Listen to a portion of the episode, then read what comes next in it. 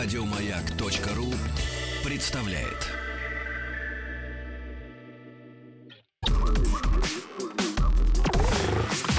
Двадцать два.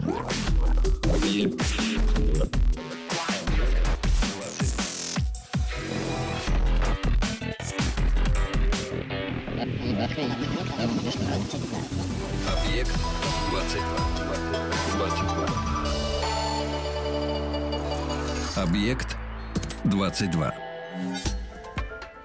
Ученые обнаружили, что чем выше у человека уровень интеллекта в молодости, тем выше его физическая активность уже в зрелом возрасте. Исследование очередное провели с кучей э, людей, в первую очередь мужчин.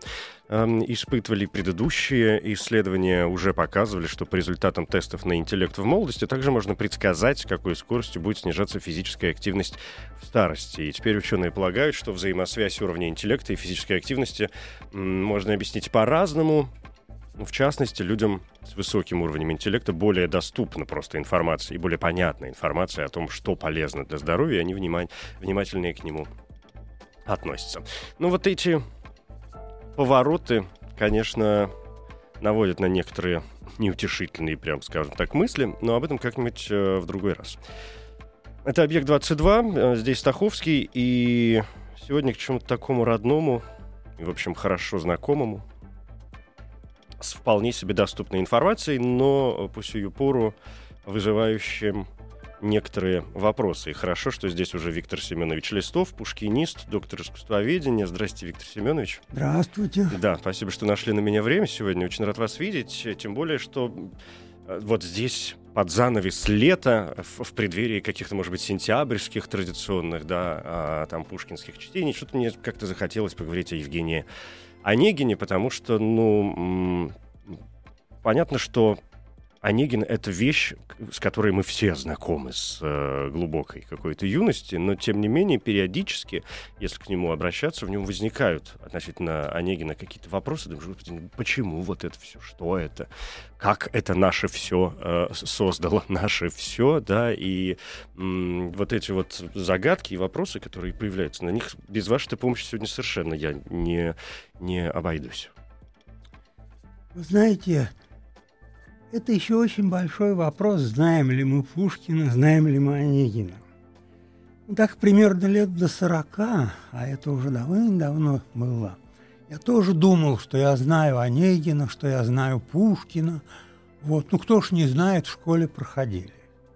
Между тем, это большое заблуждение, что мы знаем Онегина. Совсем нет. Хуже того, масса людей, которые считают себя культурными, совершенно спокойно живут без Онегина, без Пушкина. Понимаете? И я бы мог сделать очень простую вещь. Начать с первых строк «Мой дядя самых честных правил», когда не в шутку, за не мог. И рассказывать об этих строках столько, что это уместилось бы на 3-4 передачи. То есть э, совершенно другой масштаб, оказывается, познания. А ведь первые строчки – это только первые строчки. Любые строки Онегина вызывают большую цепь ассоциаций. И вот в этом-то и самый интерес. Вот если позволите, очень простой пример. Вот кажется, мы все знаем письмо Татьяны к Онегину, да? Наизусть даже. А ведь у этой у этого эпистолярного источника очень глубокая история. И вы знаете, она восходит к Боккаччо, к Декамерону. Вот десятый вечер рассказчиков в Декамероне – рассказывает героиня Помпинея, у которой героиня Лиза, обыкновенная девица, влюбляется в короля. Но поскольку, как бы сейчас сказали, ей с королем ничего не светит, она обращается к нему с письмом. Вот. И если вы сравните это, это письмо с письмом Татьяны к Онегину, вы увидите, что это очень близкие сюжеты. Это говорит о том, что, э, в принципе, когда Пушкин работал, например, над Онегиным, а он работал, как мы хорошо знаем, достаточно долго, сколько? Да. 8 лет же он его писал? Ну, да, Ну, или лет 7, да, 8. что-то такое 7-8 а, каких-то лет. Понятно, что м, такой чистый здесь проявляется у него такая предтеча постмодернизма, когда он, понятное дело, может быть, вольно или невольно занимается какими-то заимствованиями, да, какими-то парафразами выстраивает, может быть, какие-то Вот. аллюзии. Опять заимствованиями. Вы знаете, я, к сожалению, не знаю, кто произнес эту фразу, но по отношению к Пушкину она совершенно точна. Это французская пословица. «Лев состоит из переваренных баранов». Вот так же и Пушкин. Это не заимствование, это совсем другое. Это включение в свой мир вполне органическое. Я вам больше скажу. Э, девица из Боккаччо пишет письмо королю в прозе и отдает поэту, который переводит эти прозаические строки в стихи и дарит королю. И что делает король? Король выдает девицу за генерала, говоря по-онегински, ну, за очень крупного рыцаря-вельможу. Дело происходит в средние века. Мгм. Вот казалось бы, письмо Татьяны к Онегину, а вот вам века вглубь. Татьяна тоже ведь выходит замуж за Так вот именно за- тоже. за Я про то и говорю. уважаемого человека, да. Я про то и говорю. Хотите еще пример в этом Да, ряду? хочу, конечно. Они очень красивые. Вот э, это уже моя собственная догадка. Дело в том, что Пушкин читал Фауста, но не гетовского Фауста, написанного в XIX веке, а средневековую немецкую легенду о Фаусте, изданную в Германии, в одном из германских княжеств, точнее, в конце XVI века. Знаете, с чего начинается эта легенда? Готов удивиться. Она начинается с того, э, что доктор Фауст получает известие о смерти дяди и едет вступать в права наследства и занимает дом этого дяди. И именно в этом доме он занимается тем, чем не подобает заниматься, за что его осуждают соседи. Вам это ничего не напоминает? Понимаете, это та же самая история, как это ни странно, но только перенесенная XIX век из XVI. И вот таких случаев очень много. Вот. И по существу мы можем даже сказать, что Онегин – это некий срез культуры и истории по состоянию на первую треть XIX века. И очень многое мы с вами получили вовсе не из первоисточника, а именно из Пушкина, из Онегина, который предъявляет те ценности, до которых он дожил, а он в курсе дела, а мы уже получаем это от него. Ну, я вам приведу совсем простой пример. В «Черновиках» Онегина упоминается мудрец Китая Конфуций. Понимаете, то есть все, древнегреческие боги, какие-то исторические персонажи, политические деятели, какие-то места. Мы все это обретаем не сами, а спасибо Пушкину. Вот так, мне кажется, это выглядит. Поэтому серьезно знать Пушкина – это серьезно знать всю ту мировую культуру, на которой он основан. И только тогда мы глубоко проникаем в текст.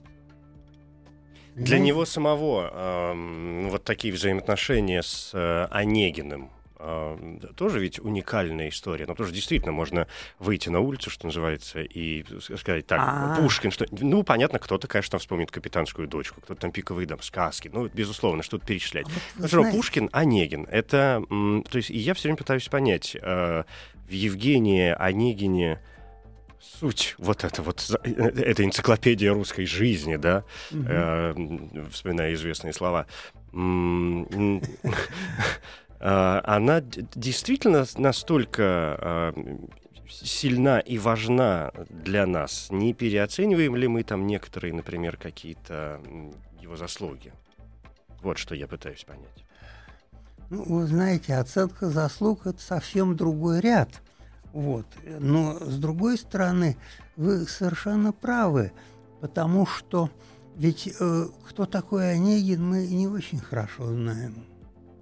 Ну вот есть формула XIX века, Евгений Онегин, энциклопедия русской жизни, и вы тоже к ней прибегли. Ну, вспоминая Белинского, да. А ведь что такое энциклопедия? Энциклопедия – это систематический сборник хорошо проверенных статических сведений. Это так далеко от живого, подвижного Онегина. И опять-таки вы говорите, человек э, сразу поймет, кто такой Онегин. Да не сразу. Понимаете, тут я вам не дам однозначного ответа на ваш вопрос, потому что его просто нет. И вот почему. Ведь вот один очень вдумчивый исследователь, я потом его назову в ряду других, предложил другое, не школьное объяснение фамилии Онегин. Речь идет о том, что фамилия родилась из русского и латинского слов. Он эго, он я. И таким образом, вопреки пушкинскому же соображению о разнице между Онегиным и мной, разности, он все-таки есть человек, близкий к Пушкину и явившийся к Пушкину душной лет, летней ночью в Кишиневе в 1823 году. У меня своя э, разгадка, кто такой Онегин, тоже не всеобъемлющая, предупреждаю вас. Дело в том, что он не случайно родился в Кишиневе, этот Онегин. В Кишиневе, где Пушкин умирал от тоски, от того, что нету общества, в котором можно вращаться, где можно, так сказать, быть понятым, где оценят его стихи, его разговор. И вот это видно и по письмам, и по многим другим источникам. И вот однажды, как я себе это представляю, Пушкин выдумывает себе собеседника. Карлсона такого, воображаемого друга. Да, угу. пожалуйста. То есть, э, поскольку он удален из Петербурга, где есть все люди, с которыми можно вот так разговаривать, это и Крамзин, и братья Тургеневы, и Чаадаев, и кто угодно. Вот их всех, реальных, живущих, замещает выдуманный Онегин. И, между прочим, не случайно Онегин вступает в роман как собеседник Пушкина, который прогуливается с ним по проспектам и набережным Петербурга. Понимаете? То есть это человек, который скрашивает ему ссылку. И у этого человека даже есть название переписки Пушкина – Аристарх. Что это значит? Это э, исследователь, ну это вас возвращает нам к, нас к изучению Гомера. В общем, это известное лицо, ценитель искусства, друг, советчик. Вот. И вот Онегин все время выступает в этой роли. Сначала для Пушкина, а потом для Ленского. Вот. И по существу весь роман можно понимать как диалог Пушкина с этим вымышленным персонажем вплоть до шестой главы, вплоть до того, как происходит дуэль с Ленским. Вот там роман резко переламывается, и собеседником Пушкина, собеседницей Пушкина становится Татьяна. Последний перелом романа – это декабристские э, строфы в конце, так называемая десятая глава. Если захотите, могу и о ней рассказать. Но во всяком случае это некое поле, которое очень хорошо, очень приятно и радостно постигать. Независимо от того, как глубоко вы в это вникнете. Но надо только начать, надо только, чтобы пальчик увяз, коготок увяз в Пушкине. И тогда вся птичка и пропадет. И, и тогда я вам уже э, позавидую так же, как многие завидуют мне. Да, вы сказали о том, что э, Онегин стал для Пушкина таким воображаемым э, другом, персонажем, с которым mm-hmm. э, ему было приятно там, и интересно, может быть, проводить mm-hmm. какие-то вечера. Э, и там вспоминает текст романа, он действительно же э, и сам Пушкин, да, как автор, рассказывая вот эту историю, mm-hmm. называет Онегина своим другом, да, там, где он с ним знакомился. Mm-hmm. И так, есть же, по-моему, даже, как это называется, а, а, господи, рисунок Пушкинский, где он изображает себя рядом вместе с Онегиным, как они прогуливаются А-а-а. в какой-то момент, да. Да, а. есть такой график, и в графике да, Пушкина да, да. есть такой рисунок. Угу. Ну, кстати сказать, там есть некоторые, ну, как бы сказать, некоторый скабрезный мотив в этом рисунке. Ну, ну, могу и рассказать. Ну, интересно, конечно. Вот, перейдя через мост Кокушкин, и опершися, ну я сглаживаю на гранит, сам Александр Сергеевич Пушкин с месье Онегиным стоит. А, собственно говоря, Кокушкин мост от того места, где они стоят на набережной, очень далеко. Вот. И как же это так, перейдя сквозь мост Кокушкин, вы оказываетесь на набережной Невы. А петербуржцы тогдашние очень хорошо знали, о чем идет речь, потому что район Кокушкина моста – это, так сказать, район злачных мест, где можно было очень весело э, провести, ну, скажем, ночь. Ну, бордели. Ну, допустим, да. я этого не сказал, но, скажем, согласимся. Понимаете, так что вот кажется невинный рисунок, а между тем и эта сторона дела здесь отражена. Вот. И таких случаев очень много. Вот э, возьмите э, первую главу, ту же самую первую главу.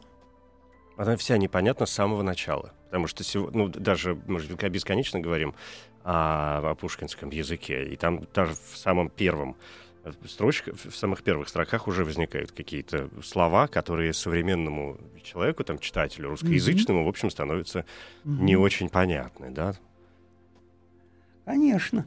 Ну вот э, пример из первой главы – это, значит, э, морозной пылью серебрится его бобровый воротник. Значит, э, уж поздно в станке он садится, «Поди, поди!» – раздался крик, морозной пылью серебрится его бобровый воротник. А что значит «поди, поди»? Вот один незадачливый пушкинист полагал, что перед э, экипажем Онегина падали на колени. Хотя это было еще при Петре Первом запрещено даже по отношению к государю. А Онегин всего лишь средний дворянин. Откуда это поди? Я бы этого тоже не знал. но знаю почему, потому что мой дед, который родился еще при Александре II, мне рассказал, что это такое.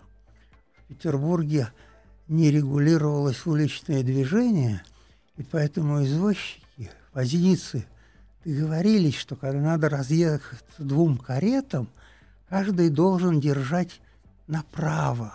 И поэтому первоначально выклик был такой «право держи», ну, чтобы разъехаться. Вот. Но в условиях уличного движения это слишком длинно, поэтому это стянулось до «поди». И вот смысл – то есть это просто, да, выкрик для, ну, для ну, в том-то и дело. регулирования вот движения. Современный да. читатель все время проходит по таким местам, не понимая, что под этим что-то еще стоит. И чем дальше мы от Пушкина, тем он больше требует комментариев. А зачем ему пришлось, э, ну, хотя понятно, наверное, зачем, если ему было скучно в этой своей Молдавии, а, с другой стороны, все-таки я задам этот вопрос, зачем ему э, нужно было устраивать такие нагромождения смысловые и подсмысловые в э, романе поэтическом? Хм. Ну, вы многого просите. Конечно. значит, объяснить гения. Вот. Дело в том, что он ведь живет в мире отличном от того мира, который его окружает. Это легко понять. Это, так сказать, мир, созданный его воображением. И по существу оказывается, что его воображение и есть главный источник его творчества, а вовсе не те факты, которые мы собираем вокруг. То есть это фантазии и линии, я не знаю, вспышки какие-то, сполохи, которые появляются у него в тот или иной момент, и он позволяет себе, в общем... То есть, получается, он просто позволяет себе заниматься тем, чем ему хочется. Ну, разумеется. Тем, тем, что он считает нужным делать Я бы сказал момент. даже иначе. Он проживает две жизни. Одну реальную, и одну а другую вот воображаемую. Воображаемую, фантазийную. И когда выступает на поверхность да, момент его воображаемой Сейчас жизни. Сейчас уйдем на новости, и после этого продолжим про иллюзии. А, хорошо. Объект 22. Объект 22.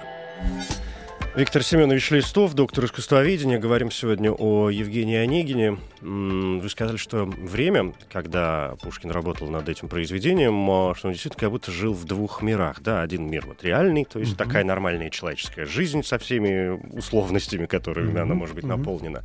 И вот этот второй иллюзорный мир, в котором а, он позволял себе практически все, что считал нужным себе позволить. Да, конечно. И, кстати сказать, при сличении этих двух миров оказывается, что воображаемый мир гораздо выше, интереснее, познавательнее. Ну, короче говоря, это то, как он хотел, чтобы было. Знаете, но с другой стороны, он и в этом не был комплементарен. Ну, возьмите вы хрестоматийный случай.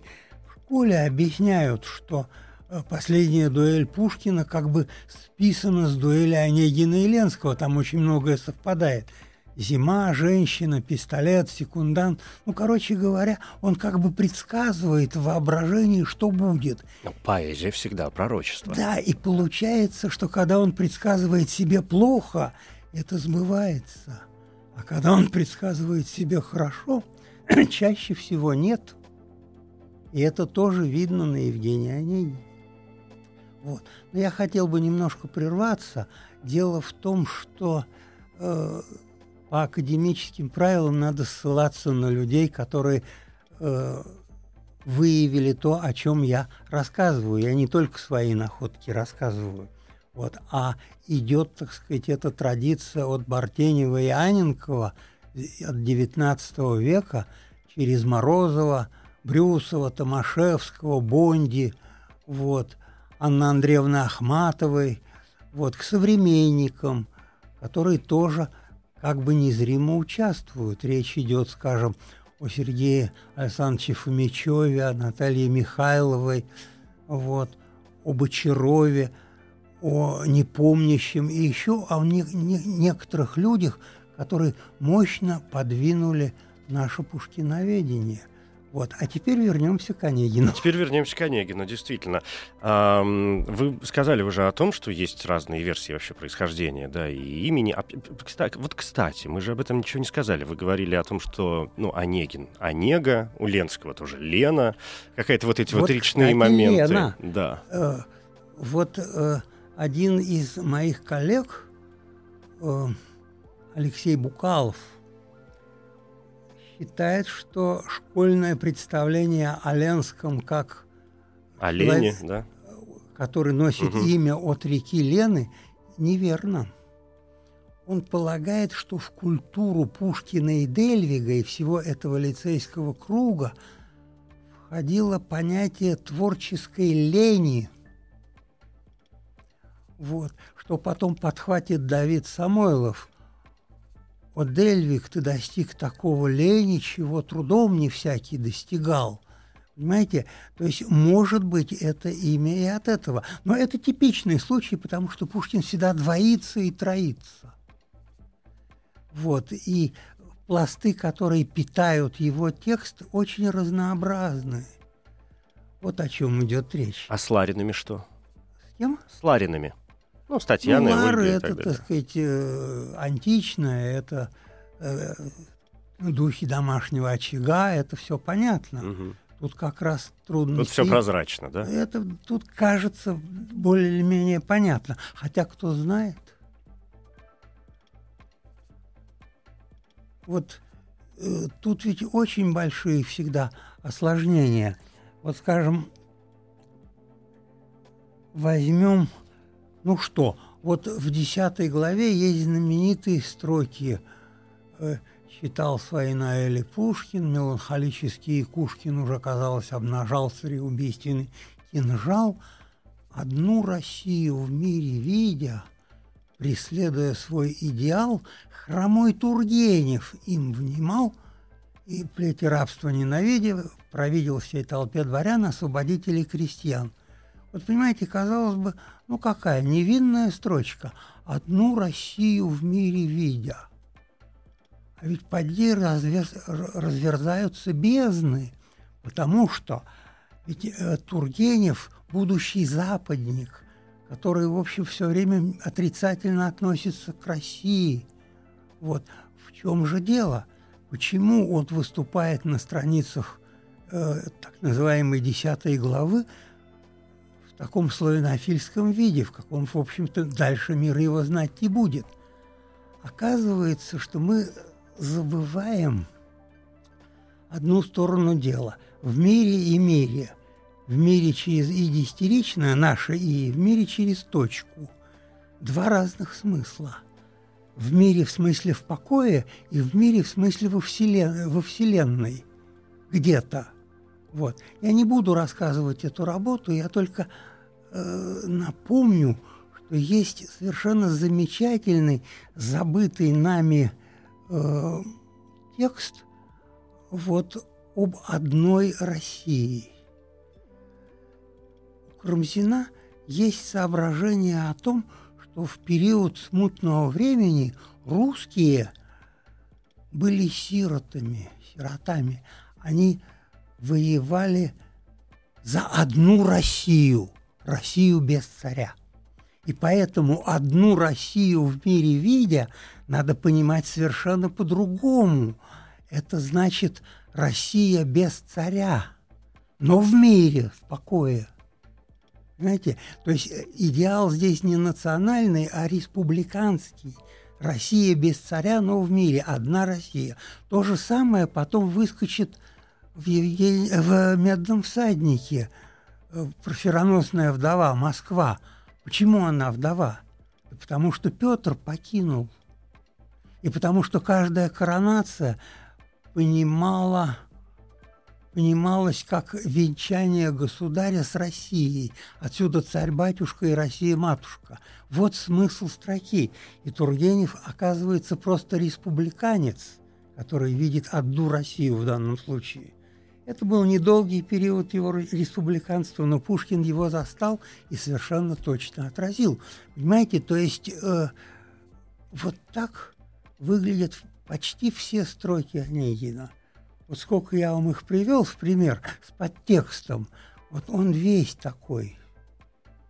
И еще очень много чего мы там не понимаем и не знаем, потому что речь идет о домашних словоупотреблениях, которые были известны только узкому кругу, и, с его, и со смертью этих людей ушло. А мы теперь бьемся и хотим понять, что это такое. Это означает, что Онегин для Пушкина очень личное произведение? Конечно. А ему нравится сам Онегин? То есть вот это, вот эта вечная проблема, когда э, Онегин ведь, э, ну, человек, который просто читает, например, книгу, кто-то, кому-то он нравится, кому-то нет, кто-то думает, ну, какой-то 25-летний... вопрос. Да, а сам Пушкин... Вы знаете, когда Онегин явился в Кишиневе, он был вровень с Пушкиным. Ну, они же, в общем, да, одного возраста в то время. Вот. Но потом Пушкин начинает быстрыми шагами идти вперед и расти, и Онегин все время отстает от него. И вот это отставание Онегина от Пушкина очень хорошо и ярко выражено. Ну, пожалуйста, э, ведь э, хранил молчание в важном споре. Это ведь у нас что? Это первая глава петербургская, Онегинская, да? Ну, кто есть полузнайка, как не, не полузнайка, как не тот, кто хранит молчание, пока стороны не выяснили факты, да? Вот. А между тем Ленский приезжает в деревню в одно время с Онегиным по второй главе. И они начинают беседовать. И тут Онегин, который полузнайка, который, в общем, так сказать, э, такой пятиметр э, петербургский, выказывает знания Руссо, Вольтера, философов древних. Вот. То есть он вдруг вровень с выпускником Геттингенского университета. Это потрясающее образование. Как это произошло за те две недели, что они вместе? Что э, Онегин уехал из Петербурга. И так дальше. Я вам потом еще мог бы назвать очень много отставаний, вплоть до того, что он перестает быть интересен. И вот здесь очень хороша беседа Пушкина с одной барышней провинциальной, которая вдруг пожаловалась Пушкину, что же вы сделали, вы же убили Ленского, вот, и не выдали Татьяну за Онегина у меня сестра вчера всю ночь проплакала. Нельзя. Вот. И Пушкин сказал, что что вы, как же может было отдать Татьяну за Онегина? Ведь он ее не стоил. Понимаете? То есть это еще шаг отставания Онегина. Потом Катенин, критик, театральный человек, упрекал Пушкина за то, что он перетащил Татьяну в Петербург и сразу сделал ее светской дамой в мгновение. Просто потому, что ему так было надо.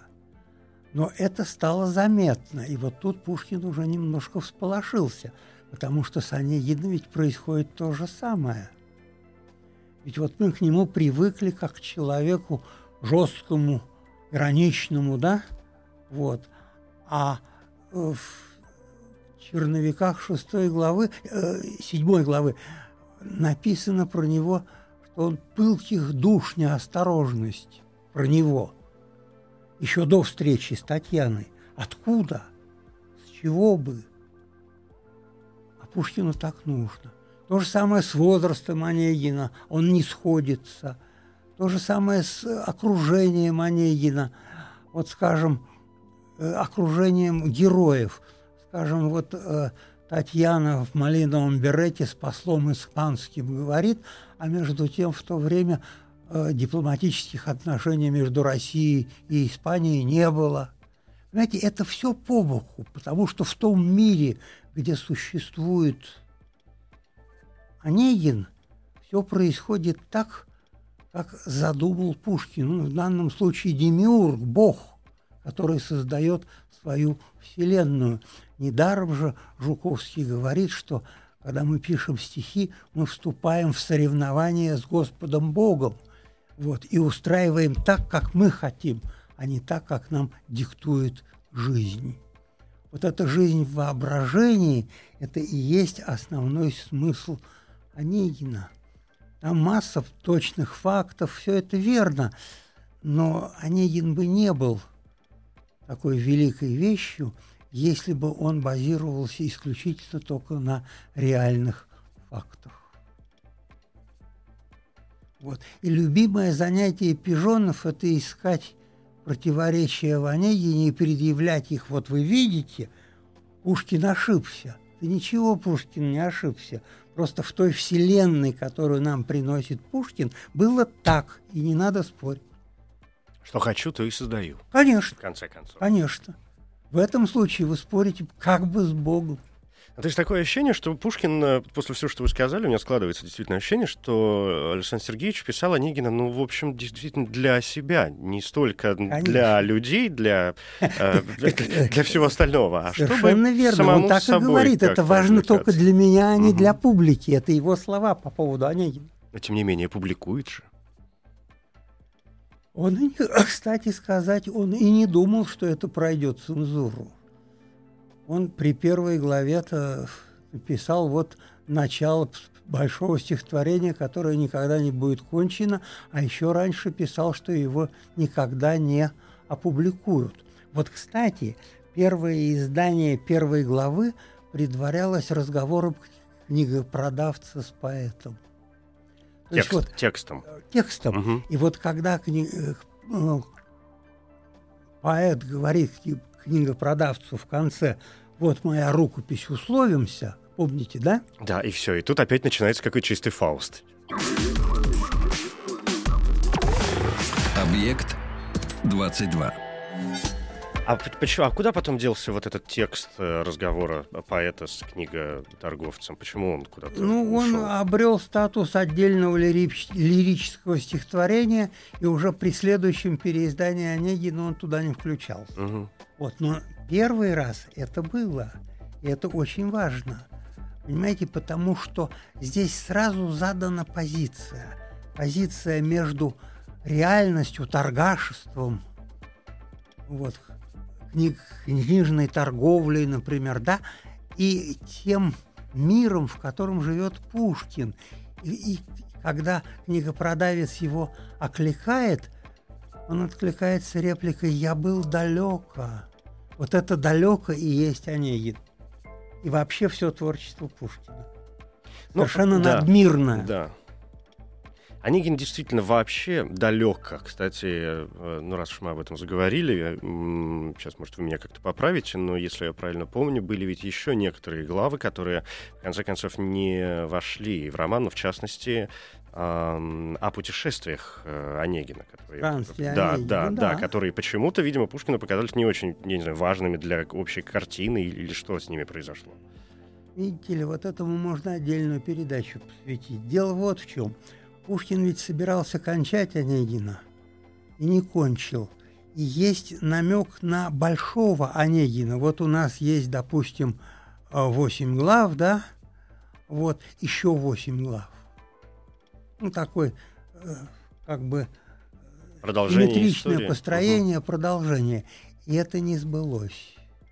А не сбылось это именно потому, о чем мы говорили, потому что Онегин отстал. Он пере- перестал быть выполнять функцию вот эту, да.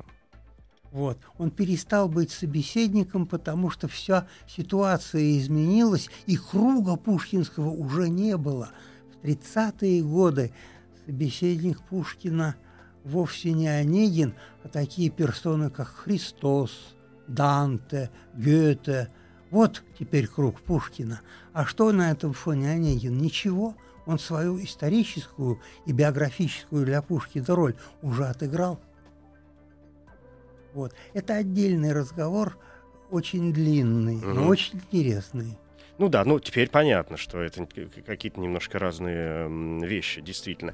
Язык бесконечно. Ну, у нас осталось немного времени. а, Язык, которым написан Онегин, ведь тоже бесконечные вот эти разговоры о том, что основная там заслуга Пушкина тем, что вот что он сделал с русским языком, что до этого было все как-то по-другому, а теперь стал вот тот язык, которым мы пытаемся разговаривать и сегодня, там, спустя 200 да. лет. Онегин сыграл э, серьезную большую роль э, в подобных э, делах. Язык – это отдельная передача, опять-таки. Но хотя, с другой стороны, вот что получается? Значит, э, до Пушкина, ну, почти до Пушкина, скажем точнее, русская поэзия возвышенная не обладала рифмами. Серьезная поэзия, такая э, адическая. Как например. Ломоносов. А? Как Ломоносов. Нет, Ломоносов уже писал с Мгм. рифмами и даже серьезные стихи. Но вот, скажем, до Петра речь идет о том, что рифма появляется достаточно поздно в русской поэзии. И вот Пушкин публикует э, статью барона Розена в «Современнике» о рифме, где доказывается, что э, в прошлом рифма была признаком несерьезного сатирического сочинения всегда, юмора какого-то, вот. Ну так, И- частушки, ну да, песенки, да. Совершенно такое. верно. И вот до пушкинская поэзия, как, как правило, адическая, тяжелая, даже если рифмованная. А вот этот легкий стих, который выражает серьезную философию, пожалуй, все-таки Пушкин. То есть вот в чем поворот. Вот. А язык, ну что же, э, язык Карамзина и до сих пор понятен. И он не менее, например, на мой взгляд, создатель современного языка, чем Пушкин. И Пушкин это знал, за что отдельно Карамзина уважал. То есть тут, понимаете, э, нет категорического окончательного приговора. Вот было так. Это все очень вариантно. Что вас э, лично больше всего м, занимает в Онегине, не дает вам покоя? В Онегине, да, в общем, более или менее все. В последнее время я занимаюсь вот декабристскими строфами, которые меня очень и занимают. Вот. Э, я э, пытаюсь доказать, что Пушкин написал эти стихи ну, владыка слабый и лукавый, фальшивый щеголь, враг труда и так далее, что Пушкин написал эти стихи до, для Онегина, но в Онегина они не вошли и должны были быть как отдельное произведение. Вот сейчас меня занимает это, а вообще у Онегина нет границ. Понимаете, мы ведь думаем, что это история литературы, а вот, скажем, Э, имя Сергея Минаева «Духлес», угу. повесть. Вы, наверное, знаете ее, угу. да? Вот там главный герой – это Онегин сегодня, присыщенный, вот, изведавший все радости жизни, уставший от этого. Ну, он у нас там какой-то коммерсант, какой-то там менеджер, неважно. Важно только то, что, оказывается, живет и образ, живет и общественная ситуация. То есть созданная вот эта м- суть Онегина, угу. которая, а, которая ну, в данном случае и в русской литературе, видимо, до этого не было, а вот этот образ стал пр- практически тут же. Не зря Онегина Конечно. сразу, например, сразу стали сравнивать с Печориным, да, Лермонтовским. Конечно. Что а, вот, вот уже где начинается. Это, опять же, Онегин, если возвращаться к этим речным Печора, если, да. Понимаете, у меня кроме академических задач только одна – преодолеть школьного Пушкина. Вот когда Думаете, меня это учили возможно? Пушкину, то оказывалось, что он просто инфантил, э, который плетется в хвосте декабристов. Это оказалось вздором. Поэтому нам вместо реального Пушкина-философа выдали декабристски настроенного мальчишку. Вот это категорически нет. Ну хорошо, что есть такие люди, как вы, которые бесконечно и без устали с рвением и интересом занимаетесь открытием для нас, неучей, сказал он про себя в первую очередь, таких каких-то потрясающих вещей. И совершенно точно я понимаю, что вот эти декабристские строки надо мне теперь тоже с отдельным взглядом на них а, посмотреть. Спасибо вам большое. Виктор Семенович Листов, пушкинист, доктор искусствоведения, говорили про Евгения Онегина, безграничного, как выяснили снова mm-hmm. сегодня, и уходящего за вот эту линию горизонта, за которой никогда неизвестно, что находится, пока, собственно, до нее не доберешься. А как до нее добраться? Никак. Спасибо. Всего доброго, спасибо. Объект 22. Еще больше подкастов на радиомаяк.ру